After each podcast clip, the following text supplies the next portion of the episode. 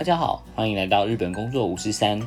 日本工作五十三是一个分享在日本生活经验的线上广播平台，通过每一个人的故事去传达他们心中的想法，带给未来想要前往日本工作的人们一些建议及动力。那我们开始准备进入今天的节目喽。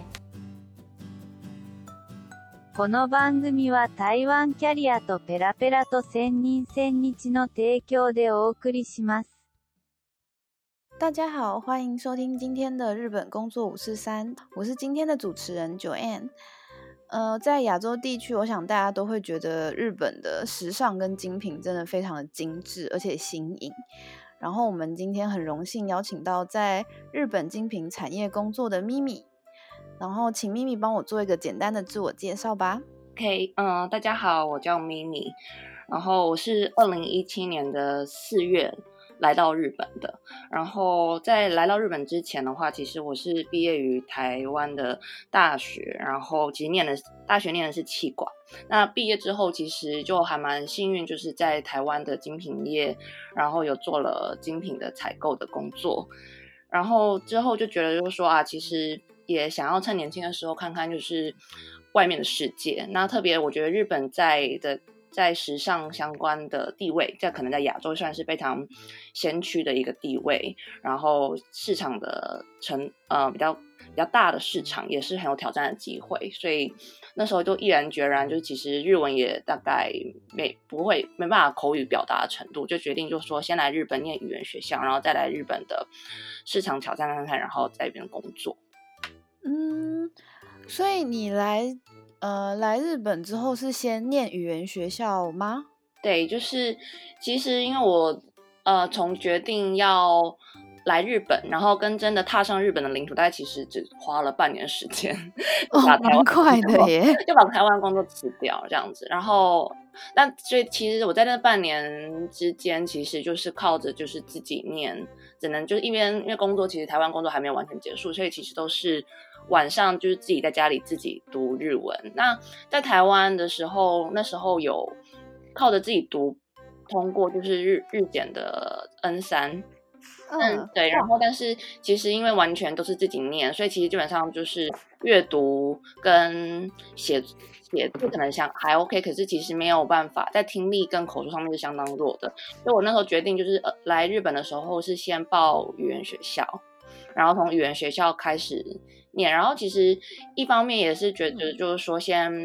如果直接来找工作的话，可能那时候日文程度真的就是没办法负荷，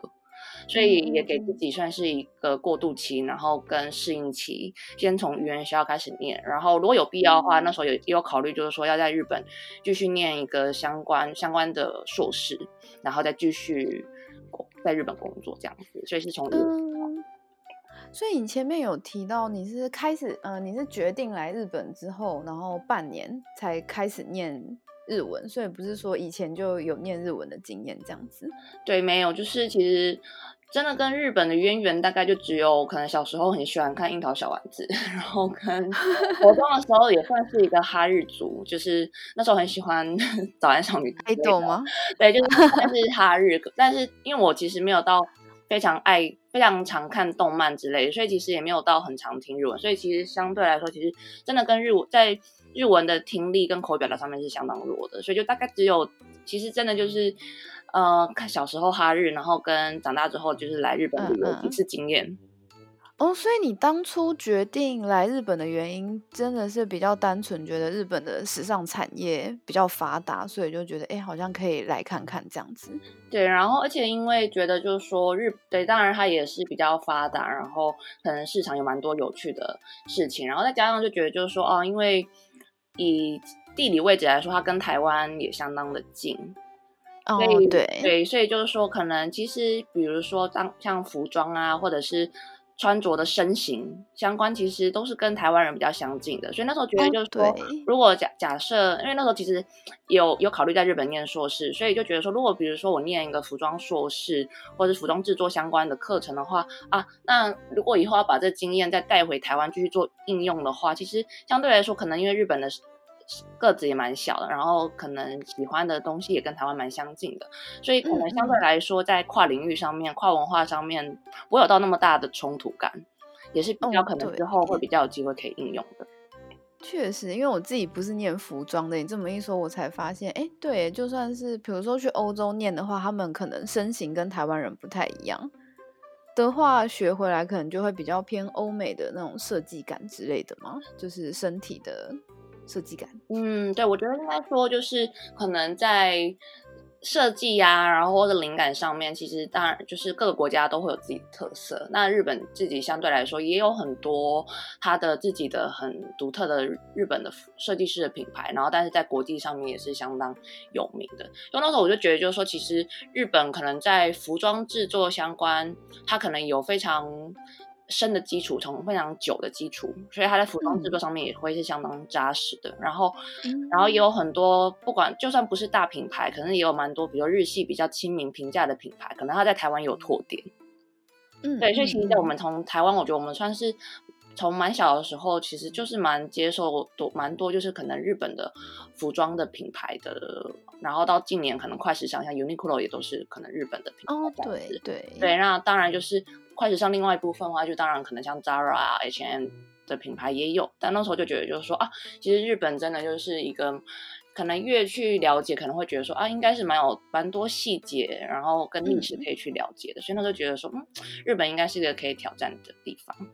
哇，真的是蛮厉害的，因为我自己来日本的原因，真的是因为从小喜欢，所以过来，就是比较难想象，就是就是在。比较短的时间里面决定说好，我要去日本的那种感觉，蛮 厉害的。这需要很大的决心吧？对，我觉得算是需要决心。但是我觉得，嗯，因为其实毕竟其实还年轻嘛，那时候来日本，现在已经不年轻，但是来日本的时候还也还算年轻。然后就觉得就是说，其实人一生假设好工作要工作个三十年的话，其实花个几年在日本，其实并。不以长远的角度来看，其实并不影响，不会影响太多。然后，所以就觉得就是说，如果反而如果年纪越长越大的话，也许要踏出台湾，或是踏出自己的舒适圈，那个要需要的勇气可能会是真的。所以不如就是先不要，当然就想想说啊，先不要想太多，就是先来再说，先没有包袱，先没有包袱再说。然后，而且当然，我觉得那时候给自己的一个期许就是说，好，假设。嗯，因为我那时候是，其实我算是有给自己一个时间点的规划，时间轴的规划，或者是说，可能三年到五年的时间会留在日本。所以我其实并不是以说我这辈子要永远留在日本为目标。目标这样。所以你是二零一七年来的，你现在已经三年了吗？对，到明年四月就满四年。哦，明年四月满四年，也算三年半。哎，那你来日本之后隔了多久，然后加入职场的呢？哦，我来日本的话，其实因为我一开始是报的语言学校，其实是一年的课程。就那时候其实是觉得，就是说可能会在那一年内，然后先把日日文练好，然后一边可能投履历，然后如果顺利的话，可能在隔年二零一八的四月可以就是加入职场。但后来其实还蛮幸运，就是在一边。准备履历，然后一边跟日本的这边的一些猎人头公司啊，然后或是嗯嗯相关的企业去聊过之后，就发现说，哎，其实好像可以，就有拿到机会，就有拿到工作机会，就就可以加入在日本直接开始工作。所以我那时候其实最后其实，在语言学校的部分，其实最后只念了半年，就直接开始工作。所以你来了之后，就是你一来日本之后就开始有接洽一些，比如说 MyNabi 那种。猎人头那也不算猎人头的公司，就是有个对，我觉得其实日本在整合可能找工作相关的网站，然后资源上面其实算是蛮丰富的。然后，所以我其实自己来也是，但但我觉得其实都是来了之后才比较有这些机会去跟他们当地的，比如说不管是猎人头啊，或是这些。人事相关的网站的专员，他们去去洽谈，或是顾问去洽谈，因为毕竟人在日本的话，会比较好做这些相关的联系，所以其实都来日本之后才开才开始找工作。对，但是所以你一嗯，但其实真的开始的话，其实是大概嗯二零其实来就在过了三个月之后，就想说先稍微适应了之后，才开始真的开始联络。哎，那可是这样的话，其实你才找三个月左右就已经找到工作了耶，对吧？对，因为那时候就觉得说，哦，因为其实语言学校其实是分半年为一期的，然后所以那时候虽然是报一年一整年的课程，但是包含缴费啊，然后或者是学期的开始都是半年半年去切的，嗯嗯嗯，所以那时候就觉得就说啊，就是。可能给自己可能半年的时间，先在语言学校就练功，先练日文。然后如果要要不要继续念下半年的那个语言学校的课程的话，就是取决于就是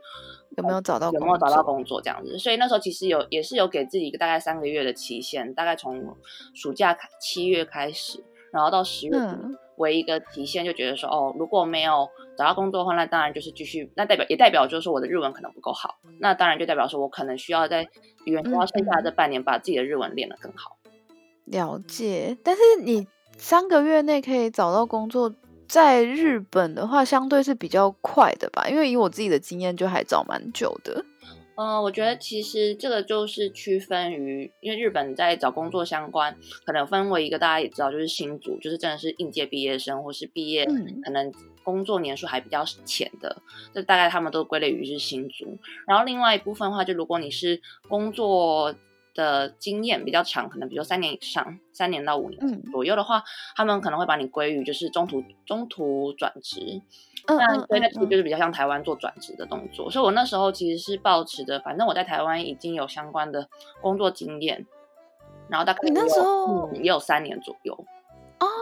嗯。所以可以直接用转职的那个方式去找工作就好对了。对，所以我那时候就觉得说下定决心，可能就是要用转职。那加上另外，我觉得就是新竹的话，因为可能它的时间轴会拉转找工作的时间轴会拉比较长，因为它新竹的话，蛮多企业他们设定的大概都会是在四月或是十月入社。然后大概相对来说，他们其实在招聘的话，会在前一个年度就开始嗯嗯嗯对对对。如果你是二零一七四月来到日本，那你可能二零一七四月就要开始为二零一八年四月入社的新组开始做一整年的新职呃新组的就职准备。那那个时间轴跟需要耗的精力，我觉得相对来说应该会是比较长的。那我自己评估之后，我觉得其实也比较不适合我。然后再加上我自己觉得，就是说可能有工作经验的话，可能嗯嗯，相对来说会想要延续之前自己在台湾的工作经验，在这边做发挥，所以那时候就没有考虑用新竹的方式参加就业。哦，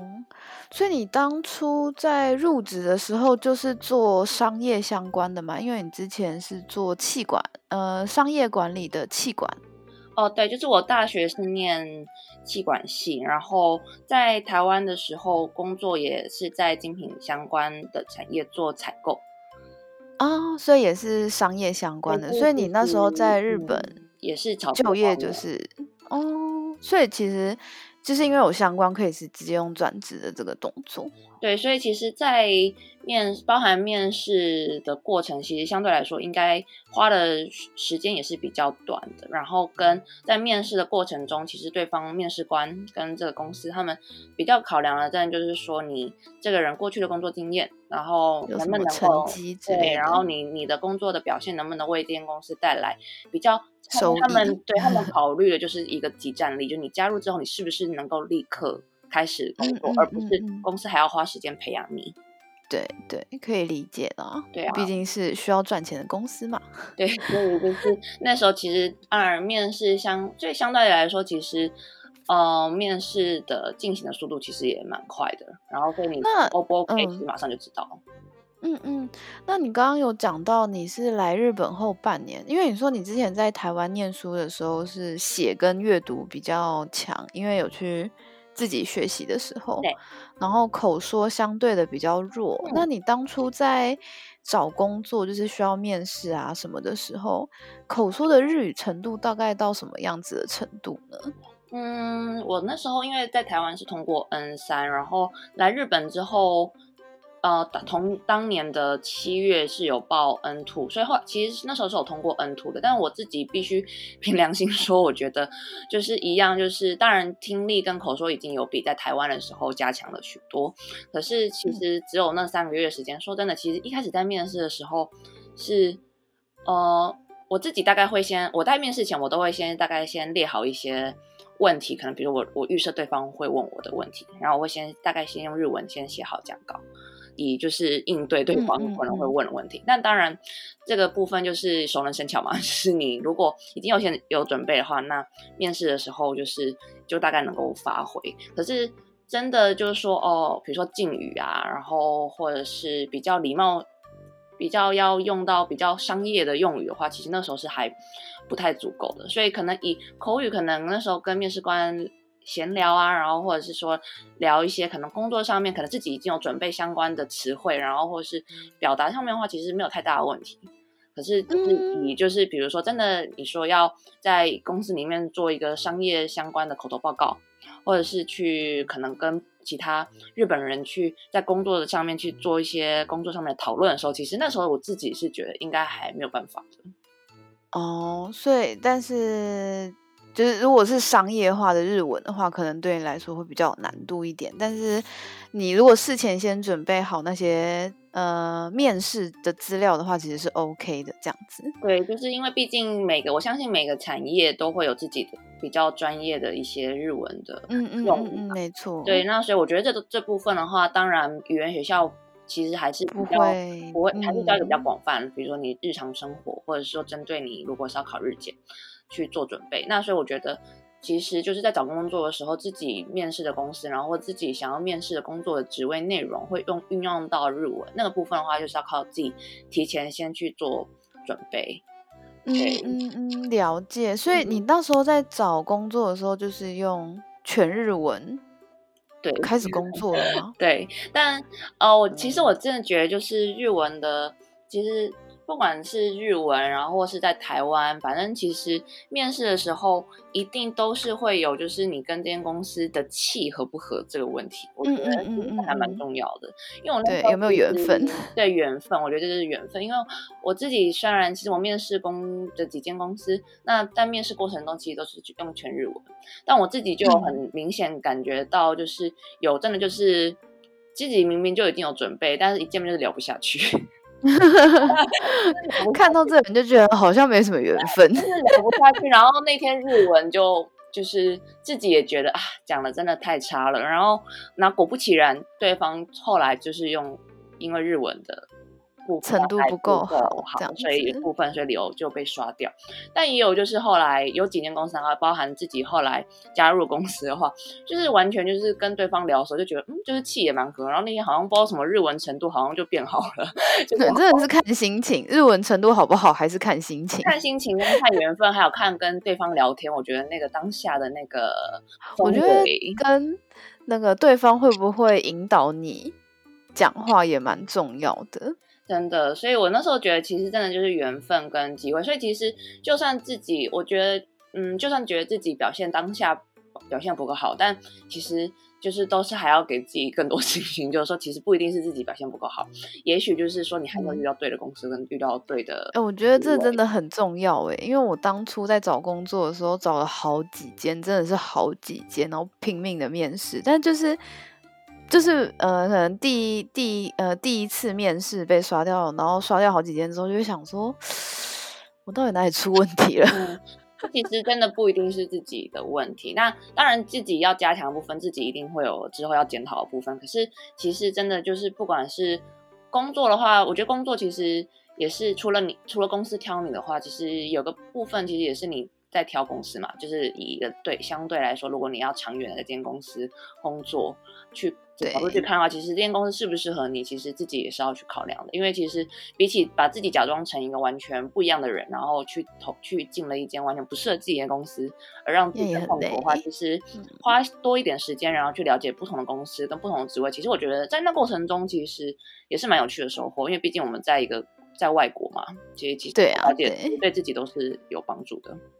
真的是蛮好的。那你在工作上面的话，最初现在应该是不太会有这方面的问题，就是最初会有因为就是日文传达不了，或是接受有问题，然后造成什么样的笑话或者是误会吗？嗯，我觉得哦，其实因为我在。因为我在日本的第一工作的第一间公司的时候，其实那时候面试其实完全都是用全日文。但是其实进公司之后，因为其实毕竟是外商，然后公司里面其实也有不少的外国人，所以其实公司是是容许，就是你要你在比如说公司内部的书信，你是可以用日文，也可以用英文的。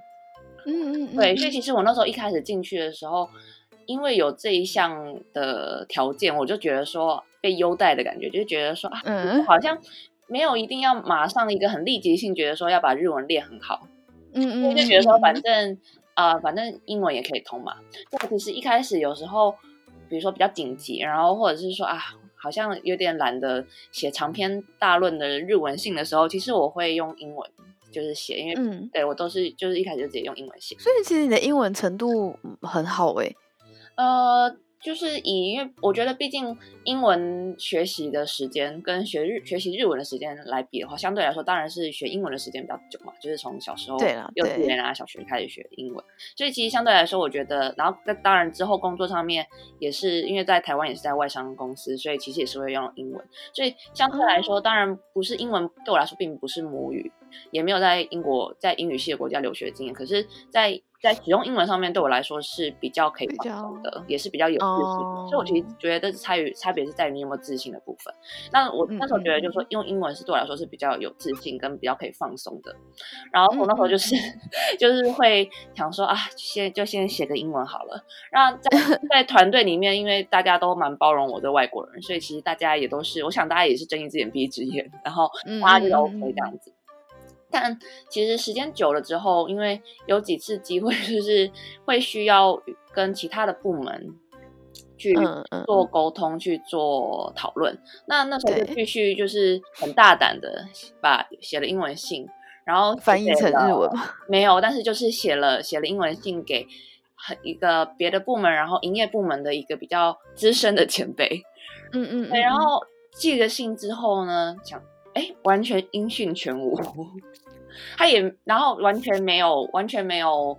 回音，然后也没有试着想，然后那个人也没有，比如说哦，我可能想要跟我联络，就是说哦，你可能信看不懂啊，然后或是什么，嗯，就也没有跟你说他有没有读了这封信对，这样子就是。一个被未被已读或未读我也不知道的情况下，嗯嗯嗯，对，然后后来就是真的就是去确认之后才发现，就是说他看不哦懂。他看不懂，但他也不想懂。哦，对，在日本很常遇到这类似的事情啊，比如说，呃，你用英文跟他们讲话的时候，他们就不太了解，但他们也不想去了解，所以他们就已读不回或是不读不回的情况。当然不是指赖，就是指当面可能也有这种状况之类的嘛。对，或者是这当然，然后但是因为工作上面你就不能够 继续让这个不读不回、已读不回的对对的这会影响影响。那所以当当时其实真的就是，可能因为自己那时候跟那位其他部那个另别的部门的前辈其实是第一次嗯交涉，所以当然其实后来自己回想啦，其实其实一开始就直接写了一封英文信，然后这样嘣，然后就投过去。当然对方来说可能是觉得你哪位，就是可能也哦知道，多多少少啦，因为毕竟是在日本。嗯，对，所以后来自己就是反正就当面去去跟他解释一下，然后用破破日文，然后去跟他解释一下，就是说其实我前几天有寄了一封信给你，然后然后可能我要表达的是什么部分，自己就是去把那个场面给画 hold 住掉。对，但是 但是其实后来那那件事情当然是有顺利解决，但其实那件事情对我来说的影响就是觉得就是说其实。嗯，果然就是，当然你在不会不会日文或者说日文的程度不够，其实对一开始要跨入日本的工作，嗯、我觉得并不是一个绝对的困难。其实你就算日文不够好，其实你还是有机会在日本找到工作机会。但是如果对于你日后要在全以日本人为主的工作环境去生存，或者是说更圆滑的跟人去应对的时候，其实或者说在工作上面你想要求更好的表现，或是更好的嗯更往上发展的时候，其实日文还会有一个隔阂还是需要把日文提升。所以那时候我其实就自己嗯觉得，就是说，好像真的不能太对自己太日文太松懈。对，所以你那时候就觉得，哦，我一定要把日文口，嗯，可是你的读跟写应该是没有太大的问题吧？嗯，就是撇撇除敬语跟商用日文的部分的话，对，但是就是可能商对商业书信的部分，真的就是也是进公司之后，哦，那个真的蛮麻边烦。做边学，然后跟还有就是可能跟自己自己如果有需要在很全日本人或是以日文为主的场合去做简报或是嗯嗯做发表的时候，基本上自己就是还是会我我自己的话还是会先写大概写好大致的讲稿，嗯嗯嗯对然后嗯，就是演讲稿。嗯，对，然后以备就是说，如果我真的是忘词，然后或者说那个那那句话或是那个词汇就是想不出来的时候，可以去做。嗯，嗯，对。我可以感觉出来你真的蛮认真的。而且因就是为我觉得，就是嗯毕竟大家在在不同的国家工作，其实，嗯，你自身的能力或是自身的工作经验，其实你绝对是不亚于日本当地的人，或者是各个国家。对对，但是如果你今天只是因为语言的沟通丧失了机会，我觉得其实这还就蛮蛮可惜的可惜的。所以我那时候其实也是因为那时候沟通上面的误会，觉得就是说啊，如果因为自己的，如果其实只是因为语言这个隔阂，然后让自己无法顺利的跟他们去沟通，然后反而自己被认为是个没有能力的人，我哇，这样会有点生气耶！等一下，好生气哦。会想会回想起来，就会觉得说、啊应该会觉得很懊恼吧。所以我觉得自己也是嗯觉得说，想要、日后想要避免这样的经验再发生，所以自己就觉得说，必须从自己的日文开始加强，这样子。那现在应该就没有什么太大的问题了吧？就是在日文的传达上面。现在基本上也就比较没有太大的问题。然后，我觉得我觉得其实还有另外一开一开始觉得很紧张的部分是在接电话，电话的哦接，对，哦我也好讨厌接电话。所以一开始接电话的时候真的很紧张。那现在就是已经习惯了，所以相对来说接电话的时候也比较能够放松心情。对，因为一开始可以放接电话可以放松心情。现在比较可以了，就是一开始真的就是会很紧张，就是觉得说是不是一边要写下来对方讲什么，一边但但现在大概稍微可能听久了就是习惯了，包含就是可能因为我的工作上面虽然是在东京，我是在东京工作，可是因为我会常常会需要跟店铺的人或是其他单位的人联络的话，他们可能会是在大阪，然后或是在不同的区域工作的人，那其实多少多少少他们都有一些算是方言或是腔调嗯，的对，用语，这个你都完全听得懂吗？因为我自己遇过大阪腔跟广岛那边比较南部的那边的腔调，嗯然后我完全听不懂他们在讲什么、欸。就是工作上面的话，大概一些尾音或什么的，大概哦那就比较还好习惯了。对，但是就是所以在工作上面其实不会就构成太大的问题，因为毕竟他们其实以就是在工作，比如说沟通上面的话，他们也是尽量都是会用标准用标准语标准语，嗯对，嗯嗯所以那个部分是还好，但是一开始真的就是接电话的时候，会觉得说，透过电话这个媒介，然后你就会觉得说听起来特别吃力。就想说、啊、你在讲什么？对，所以一开始其实真的是接电话是对我来说是最紧，就是其中除了商业属性之外，第二个最大的挑战。但现在就是嗯也、也习惯了啦，我觉得其实真的就是习惯成自然。哦，嗯，确实是我记得我之前在职场上面有一个同事，他是京都来的，然后他常常讲话，我都会问两三次，嗯，就是啊，嗯不好意思，你可以再讲一次吗？就是虽然闲聊的话，就会觉得直接放弃，但是然后工作上面就是不能不能变成造成效率变低的事情，这种对讲话的方面，对，对，然就会有很多嗯不好意思的地方。对啊，没听懂我自己也是，就是我自己会就是可能，如果我真的觉得我没办法完全确认他的意思的话，比如说接电话或者当面也是，我就是会他们讲完之后，让我一样我也是用日语，但是我会简单把他的他说的话做个概要，就是说你是说这个意思吧。就是我们嗯嗯就是当 double check 是对，或 double check 一下，就说你是不是这个意思吧？好，OK，那我们就朝这方向进行哦，这样类似这样，就是一个双方 是达到共识的程度上面在嗯嗯嗯哦这这这还蛮重要上面。嗯嗯嗯嗯，这还蛮重要的耶。所以你在台湾有三年的工作经验，然后来日本也快也三年左右工作经验了吧？嗯，接接近接近三年，对，因为我是今年年哦底开始工作，所以到今年的十二月的话，基本上就满满三年。哦，那真的也是蛮久的了。那你在你觉得，如果想在日本找工作的话，是不是在台湾先累积一点工作经验会比较好呢？还是直接过来这边找，就是一张白纸过来？嗯，我觉得其实蛮现实的一个点，就是也是跟年纪有相关。就比如说今天，当然如果是大学刚毕业新鲜人，其实在台湾也还没有太多工作机会。那如果你觉得想来往其他国家发展，不一定日本，就你想要往其他国家发展的话，其实我觉得就不用想太多，就是。到当地去做尝试，我觉得都会是蛮蛮不错的。特别日本，我觉得，呃，这边的话，可能包含我刚刚提到，的，就是像新竹的话，其实是是从那边接轨，我觉得都我觉得是没有问题的。那当然，但是如果随着毕竟时间的成本嘛，那我觉得就是如果说年纪越长，然后或者说相对来说，可能在台湾已经累积有一定程度的工作经验的人的话的话，我觉得其实就是透过中途转职。的方式来日本的话，其实相对来说，我觉得那个门槛是会降低的。因为如果你有工作经验，那对方也非常重视你过去的这工作经验的话，其实相对来说，他们可能对你的日文程度的要求就不会那么高。哦，对，所以对新组的话，我觉得可能日文程度说不定会需要要求要相对好一点。对，因为你是跟所有就是全部日本人，他们也是白纸。那他们也还没有太多工作经验，你们是一起竞争的话，那他当然可能从公司角度，他一定是看你的日文，或者是说你可能态度啊，或是努力的程度，或者你以前大学社团的热忱之类的。对，但是如果你是用中途或者你已经有工作经验的话，那他当然就是完全是取决于你的看你的成绩，对，看你的专业能力。那那个时候啊，那你就是当然你有日文是加分，但是你怎么样让他看到你的你的工作能力跟你目。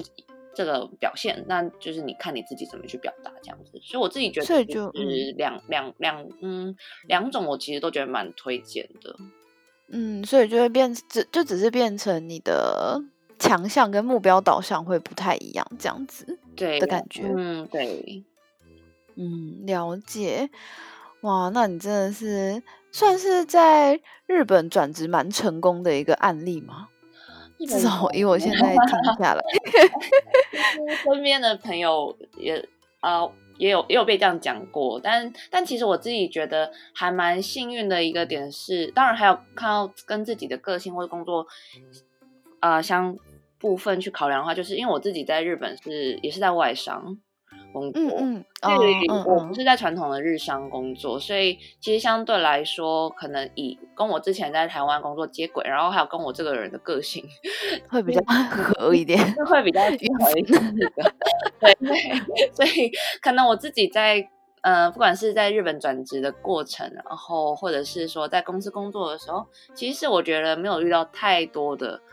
很真的难很痛苦，或者是很会被刁难之类的，说无法融入日本的文化。其实对我来说还蛮没有到太大的困难。嗯嗯，所以在外商公司的话，他们对外国人的接受度会相对比较高吗？你自己的感觉的话，我自己觉得就是，嗯，办公室里面，因为我自己是在办公室工作，那在公司里面，其实外国人当然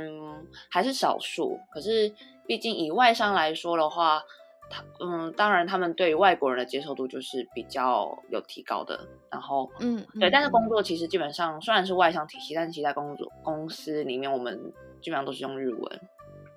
说，嗯，所以你会有感觉到，就是日本工作跟台湾工作的，譬如说上下阶级比较重，或者是讲话一定要怎么样怎么样的那种感觉吗？呃，我自己倒是还好。我在在，因为也特别是因为，我觉得当然可能真的是因为在外商，所以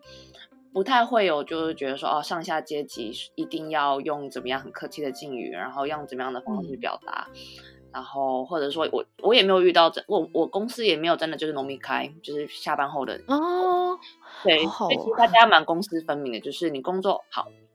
尽量求效率，把工作解决。那下班后彼此不联络，没有啦。嗯嗯嗯，就是工作，就是会蛮下班后不会去聊工作上面的事情，这样子。对对对对对。哇，那真的是蛮蛮幸运的呀。我自己觉得啦，因为像我自己的工作，就是下班后还是会有很多 line 或者是信件过来，就是要马上解决，或者是马上希望可以回复的那种。醒过来，嗯嗯嗯，然后就会想说，可是我现在是下班时间，尊重呢？对，我觉得这个就是一个可能真的是要看主管，然后或者是看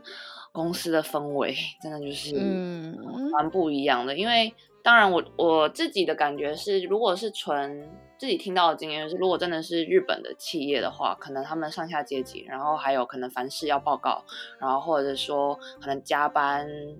可能不能比较主管早走，类似的，可能我有听过类似这样的文化，可我自己倒是没有太多的这样的经验，就大家都不就是效率就是为主这样子，所以我自己我觉得适应的还蛮顺利的。哇，那你有打算就是在日本再待几年吗？还是？嗯，我自己的话，就是因为我自己预期，本来一开始来日本就是预期可能三年到五年，那我自己觉得哦。可能不会，现在的心态也是不会觉得，就是说要长远留在日本，因为毕竟可能家人啊、朋友啊，自己觉得还是在台湾这样子，也没有就是把家人接来日本的打算。所以我自己觉得，就是说可能也许在日本可能会再待个，预计再待个一两年。哇，那快了耶！对啊，就是大概可能真的就是如期，可能五年或是再多一点的时间的话，可能觉得说还是会。希望可能会回，可能会回到台湾，也许也或者那时候如果心态又转换，说不定又去别的国家也说不定。但是 自己给自己的一个里程碑，就觉得说在日本可能先待个五年，三年到五年。那你算是意志蛮坚定的，就是觉得嗯，差不多可以走了，就是跟原本预期的时间一样就离开。嗯，对，就我觉得真的就是看大家每个人来日本一开始抱持的目标跟心态耶。我就我自己觉得。嗯，嗯可能我一开始，当然我对日本的了解也不是在很非常深，或是有非常多的牵呃梦想向往就来了。就是我一开始也是真的就觉得说，哦，来这边挑战看看，然后给自己一个时间，然后来尝试。然后如果真的就算真的找不到工作，或者真的失败，或者真的日本这边环境不如预期的话，至少我把日文学好，我。有一个收获，我可以回台湾。那时候就是给自己这样的一个嗯，所以其实并不是抱持着一开始就是说哦，我要永久留在日本，不回台湾这样的心态嘛。嗯嗯嗯。所以自己觉得在心态的转换，然后跟也因为这样子吧，所以其实并不会一直去要求自己说一定要活得像一个日本人。哦，我觉得身为外国人真的不需要活得像日本人，太累了。嗯，对对，是因为我自己之前在工作上面也有在。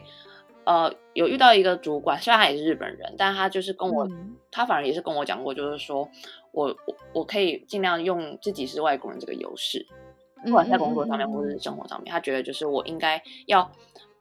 利利用自己是外国人，而不是把自己一味的变成就是日本人。对，因为就是也许日本人，当然可能我们在生活上面尽量会去配合日本的沟通方式、日本的脚步去去做事，但其实当然日本人他们也有可能。许许多，比如说，也许沟通上面比较暧昧，就是可能就是比较没有效率的沟通方式。有些时候，其实那个时候，其实我们并不用一直跟大家在那边原地打转，反而就是外国，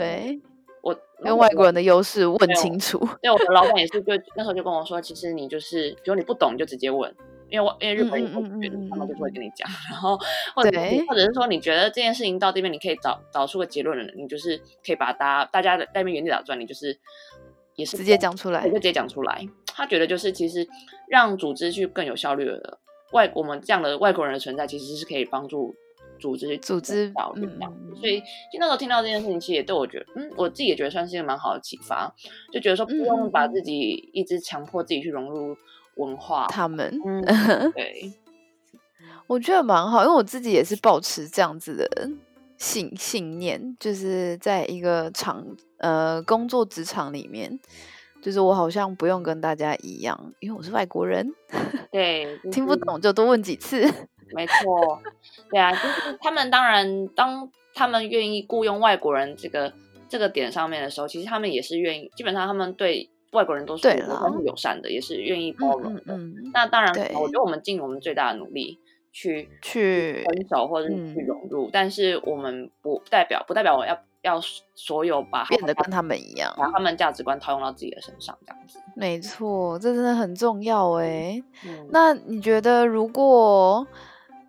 有朋友想来，或是有其他来宾想要来日本的话，你会给他们什么样子的建议，或者是提点吗？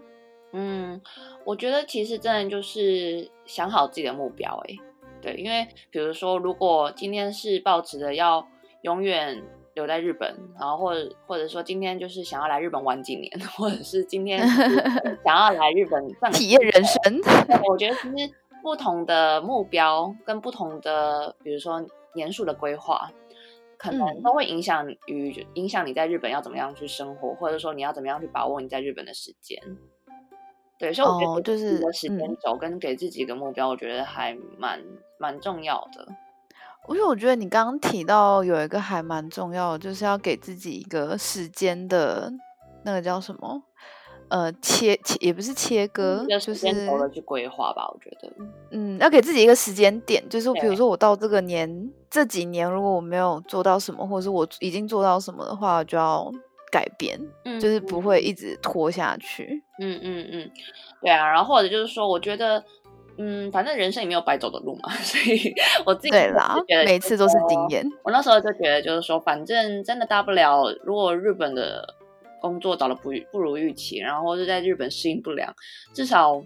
要把日文学好。那时候给自己最大的目标就是把日文学好。嗯嗯，对，所以那时候就觉得说，无论如何来日本不会说空手而不会白走，对，不会空手而回。那只是说，你有怎样的目标的话，你就是给你就会在往那个目标。做更多的努力，我觉得差别就只在这里而已。嗯，所以就是给观众的建议，就是如果想来日本的话，给观众的建议就是把自己的规划跟时间轴规划好。嗯，就比较不会觉得不晓得自己该怎么往前吧。我觉得，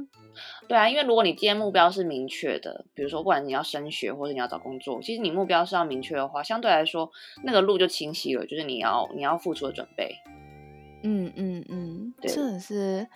算是蛮理性的吼，喵喵啊！我觉得我还蛮，但，我觉得我还蛮理性的。但是我觉得这样挺好的，才不会往往走很多路啦。嗯，对，就是可能也，而且加上我觉得我自己来，可能就觉得说，反正我也是给自己一个时间轴，就是说啊，我一个时间的规划，就是三年到五年。所以我可能来在日本的这期间，我自己也会觉得，就是说啊，那。毕竟是有限的时间的话，希望自己除了工作之外，生活也想要也能够多把握。就比如说去体验日本的旅行啊，或者说呃去他们的可能当地的有怎么样的一些市集啊，然后就了了解日本的文化。我自己会觉得就是说，好像因为我不是一辈子在这里，所以我要用我有限的时间去。去体验一下，包含比如说今天是万圣节，可能就要去看一下大家的装扮什么。但是今年可能不会这么盛大，我在想。嗯，我也觉得，因为今年就是整体就是什么有疫情的影响，都都被取消了这样子，所以可能就是今年也许路上的氛围就是没有像往年那么浓厚，这么浓厚。对呀，也是啦。然后今天很感谢缪缪来到我们的现场，嗯嗯嗯，然后也很开心你给了我们的观众跟我一些比较好的回馈，也不是也不是回馈，就是建议跟一些分享啦。然后，呃，假如各位观众对这次的内容有疑问，或者想要给我们一些建议的话，欢迎在我们的脸书粉丝专业日本日本五四三。呃，keyword 是日本五四三留言给我们，或者是直接在我们这个 podcast 底下给我们呃留言，或是点赞，或是分享都可以，这样子。然后我们下次见，拜拜，谢谢。